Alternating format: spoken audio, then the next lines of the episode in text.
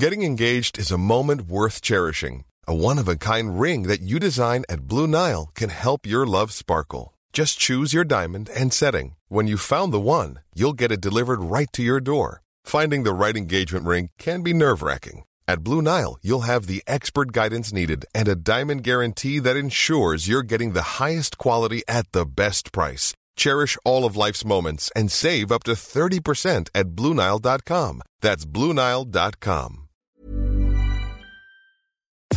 Nous sommes en guerre. Moi, moi, je, personnellement, je m'étouffe. Accélère Accélère Ils sont aux ordres du pognon Faut laisser la star tranquille. Salut, c'est Hugo, j'espère que vous allez bien, que vous avez passé un bon week-end, confiné, pas confiné d'ailleurs, on sait pas trop, c'est d'ailleurs un des sujets qu'on va aborder aujourd'hui, et on est donc parti pour un nouveau résumé de l'actualité en moins de 10 minutes. Donc on va parler dans quelques instants de cette question de confinement, etc., mais on commence tout de suite avec un premier sujet, je voulais vous parler du syndicat étudiant l'UNEF qui suscite la polémique depuis quelques jours. En fait, tout est parti d'une déclaration de Mélanie Luce, qui est la présidente de l'UNEF, et qui était invitée sur Europe 1 mercredi elle a en fait affirmé que le syndicat étudiant, qui est politiquement classé plutôt à gauche, organisait régulièrement ce qui est appelé des réunions non mixtes. Ces réunions, c'est en fait donc des discussions entre personnes racisées, donc uniquement entre personnes non blanches, et c'est des discussions qui sont organisées pour permettre, je cite, aux personnes touchées par le racisme de pouvoir s'exprimer sur ce qu'elles subissent. Par ailleurs, elle a aussi expliqué qu'il existait des réunions euh, similaires pour les femmes uniquement, donc des réunions sans hommes,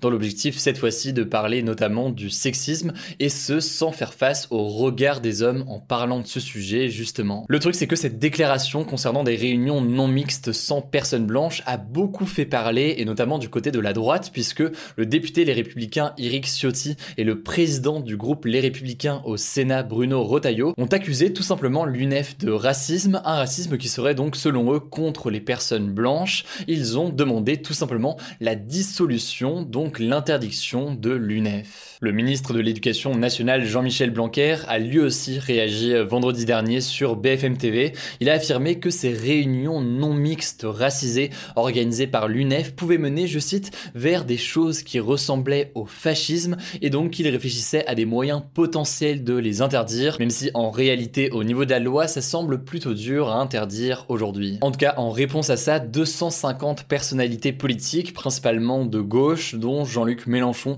ou encore Benoît Hamon, ont signé une tribune publiée dans le journal Le Monde ce matin pour défendre le syndicat UNEF et empêcher tout simplement sa dissolution. Bref, quoi qu'il en soit, au-delà de la polémique en tant que telle sur l'UNEF, ça pose une question plus large sur l'organisation de telles réunions. Est-ce que c'est une bonne façon de faire avancer les débats, les discussions, les idées, d'avoir des réunions non mixtes ou pas? C'est donc tout le débat qui ressort de ce sujet. De son côté, l'UNEF estime que cette polémique est en réalité une manœuvre du gouvernement pour ne pas parler de la précarité étudiante, affaire à suivre donc dans les jours à venir.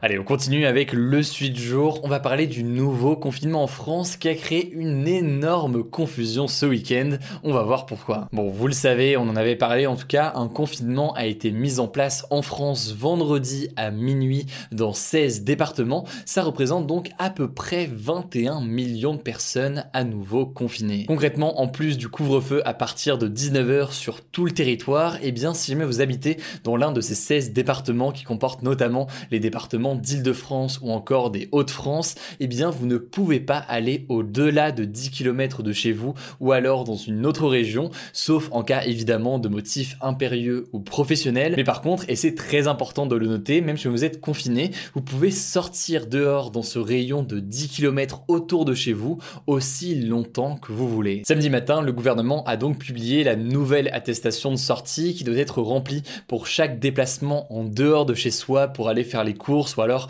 pour sortir se promener dans un rayon de 10 km par exemple. Le truc c'est que cette nouvelle attestation comptait 15 motifs de sortie et elle était tout simplement incompréhensible, il y avait des contradictions dedans, elle était super longue, etc. Résultat, samedi donc, alors que le confinement était déjà en place, eh bien le gouvernement a changé d'avis et il a mis fin à cette attestation. En gros, désormais, dans les 16 départements concernés, il n'y a plus d'attestation obligatoire entre 6h et 19h. Pour se déplacer, il suffit d'avoir simplement un justificatif de domicile comme une facture d'électricité par exemple. En revanche, et ça c'est important de le noter, si jamais vous devez vous déplacer pendant les horaires du couvre-feu, donc entre 19h et 6h ou alors au-delà du rayon de 10 km autour de chez vous, eh bien à ce moment-là, faudra une attestation. Alors ce week-end, il y a donc eu une confusion sur ces attestations, mais il y a aussi eu une confusion concernant les commerces autorisés à rouvrir. Jeudi, Jean Castex avait annoncé que seuls les commerces jugés essentiels étaient autorisés à ouvrir.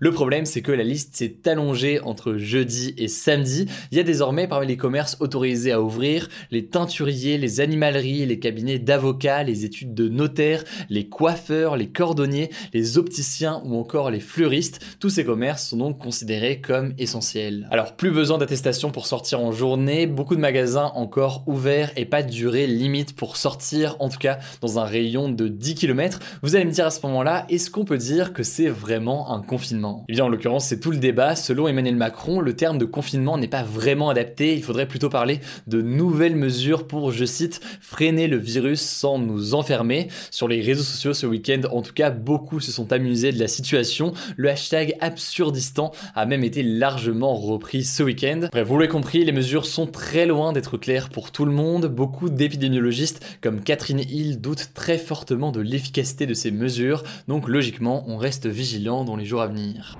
Allez, comme chaque jour, on est parti pour un résumé de l'actualité en bref et on commence avec une première info en France. Canal+ a diffusé hier un documentaire qui traite du sexisme dans le journalisme sportif. C'est un documentaire qui a été réalisé par la présentatrice Marie Portolano avec Guillaume Priou. Le truc c'est que selon le média Les Jours, eh bien Canal+ aurait censuré des passages sur Pierre Ménès, l'un des consultants sportifs vedettes de la chaîne. Parmi les séquences supprimées, il y a un passage dans lequel il embrasse par surprise la journaliste Isabelle Moreau en 2011 et un autre où Marie Portolano raconte qu'il a soulevé sa jupe et attrapé ses fesses en 2016. Alors au-delà des révélations très importantes faites par euh, le documentaire, eh bien les révélations de censure d'une partie de ce documentaire par Canal+ ont vivement fait réagir sur Twitter et de son côté, Marie Portolano s'apprête à quitter Canal+ pour rejoindre M6. Deuxième actu aux États-Unis, des nouvelles de Donald Trump. Donald Trump devrait créer bientôt son propre réseau social. En fait, depuis l'assaut du Capitole en janvier par des militants pro-Trump, eh bien l'ancien président américain